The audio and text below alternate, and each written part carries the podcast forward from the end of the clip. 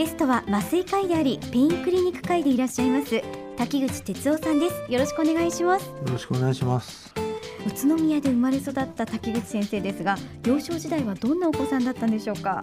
ああまり話したくないんですけど まあ小学校の頃はとにかくあのおバカでしたね。えそうなんですか、ええ、あの3年生か4年生の頃だと思いますけれども、はい、音楽の授業の時だったんですけれども、はい、簡単なあのワンフレーズ程度の作曲まあ作曲って言っても音符を並べる程度のものなんですけどもそれがあのできた人から給食を食べていいよと言われたんですね。えー、で私はもうお腹が空いちゃってそんなことをやってられないので、はい、まあ私一人だけ作曲をせずにあの給食を食べてしまったことがありました。そうだったんですね。はい、でその時その楽器の通信簿に5段階の1がついたのをあのはっきり覚えてます。え作曲ができずに給食食べてしまっただけに。ね、まあそれがなくても1だったかもしれませんけども。まあでもこのおかげで、はい、私の通信簿はあの1から5まで全部数字を揃えることができましたね。ちなみに5だったものというのはどういうものがあるんですか ?5 は小学校の時はなかったですね。中学になってからあ理科とか数学とかその辺がちょっとできるようになりまして。あそうだったんですね。でその中学時代なんですがどんな感じでしたか、はい、中学時代から私はあの柔道をやってました。あそこれはね、はい、あの高校から大学までやってましたですね。で今回の研究でもその柔道をやってたことでその後輩たちに背中を貸してくれと頼んで、はい、了解してもらってある程度の結果が出たということでこの柔道部の連中には本当にあの感謝しています。まあ、あの貸してくれって言っても脊髄に造影剤を入れる研究なので、えー、まあ、相当の覚悟で協力してくれないとできなかったことなんですけども、ね、本当にありがたいと思ってます。やはり今でもその柔道部のお仲間とは絆があるんですね。そうですね。では高校時代はいかがでしたか？高校時代にはあのまあ親にも学校にも内緒であの大型自動二輪の免許を取りましてですね。はい。まあ、45人の悪仲間でツーリングに大洗なんかに行きましたですね。海に、はい、でこのことが後で学校にバレてしまいまして、はい、校長先生に校長室に呼ばれてこっぴどく怒られたあの思い出があります。いや本当にやんちゃでいらっしゃったんですね。本当に出来の悪いあのおバカな学生でありました。そんな滝口先生ですがどのタイミングでお医者さんになろうと思ったんですか？私のあの父親医者ではなかったんですけども、ええ、父親がやはり医療関係の仕事をしていましたので、はい、まあ、子供の頃からなんか医者にはなるように思っていたように記憶してます。あなんとなくもう志していたと、はい、そんな感じですね。またどうして麻酔科医になられたんでしょうか？と学生時代の、まあ、医学部6年あるんですけども、はい、6年の時点ではまあ、お腹を開けて盲腸を取ったり袋を取ったりするような一般外科腹部外科っていうんですけどね、はい、になろうとほぼ決めてたんですけれども、えー、外科をやるにはその全身管理体の状態を管理することができないとよろしくないなと思って、はい、そのためにまず麻酔を勉強しようと思ったことが一つ。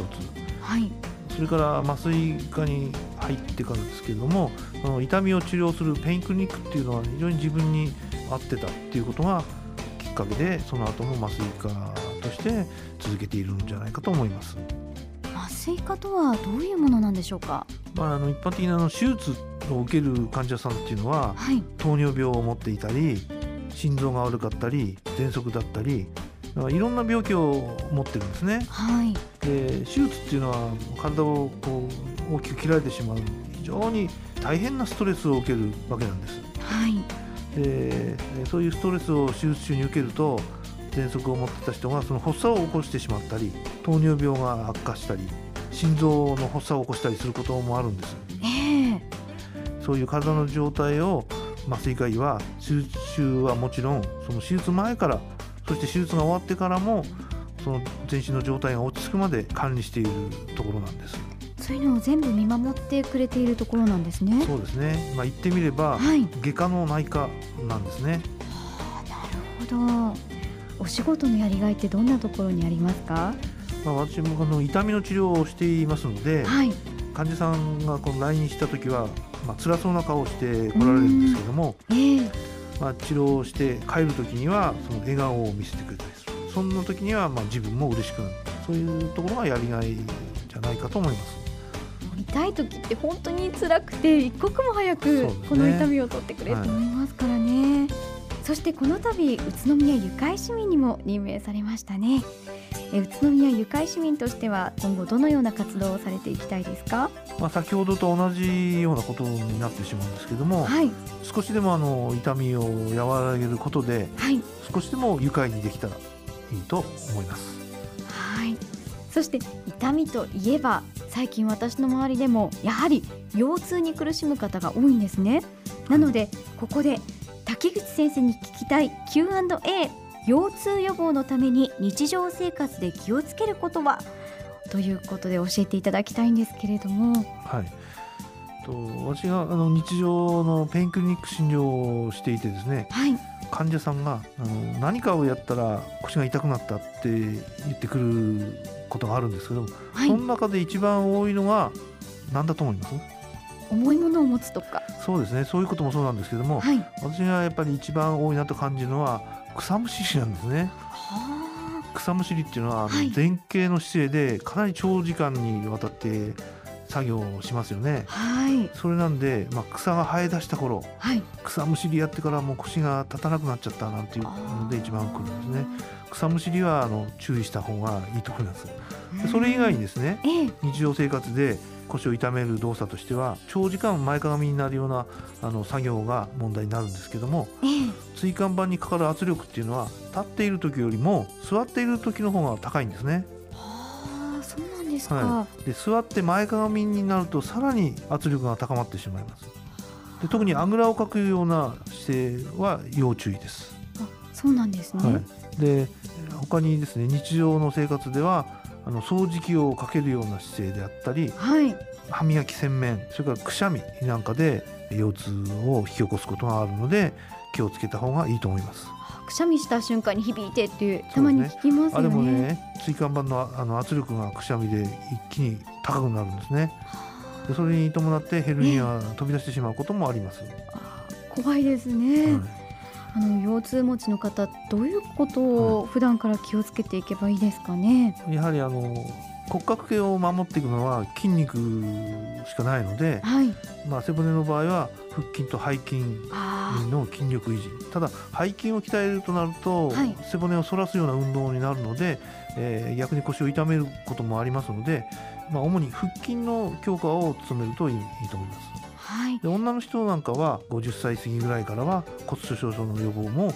しておかないと、えー、骨が潰れてからだと元に戻りませんので、はい、食事カルシウムや、はい、あのビタミン D などの摂取に心がけるといいと思います。はい、でその筋力維持なんですけども、えー、特に私が皆さんにお勧めしているのは心臓が悪くてプールに入ることが難しいとかそういうことがなければ水中歩行、はい、これが最も効果的にあの筋力を維持できるんじゃないかと思って皆さんに勧めています。はいこう泳ぐのは大変だけれども歩くことならなんとかっていう方もいらっしゃいますね。そうですね。泳ぐよりも歩くことですね。はい。泳ぐんだったらばクロールで平泳ぎはあまり良くないと、こう体が反るようなものは良くないとされてますね。あ、そうなんですか。はい。いや私はてっきり平泳ぎって一番楽だからいいのかなと思っていたんですが、ね、一番は歩くことそうですね。ことですね。はい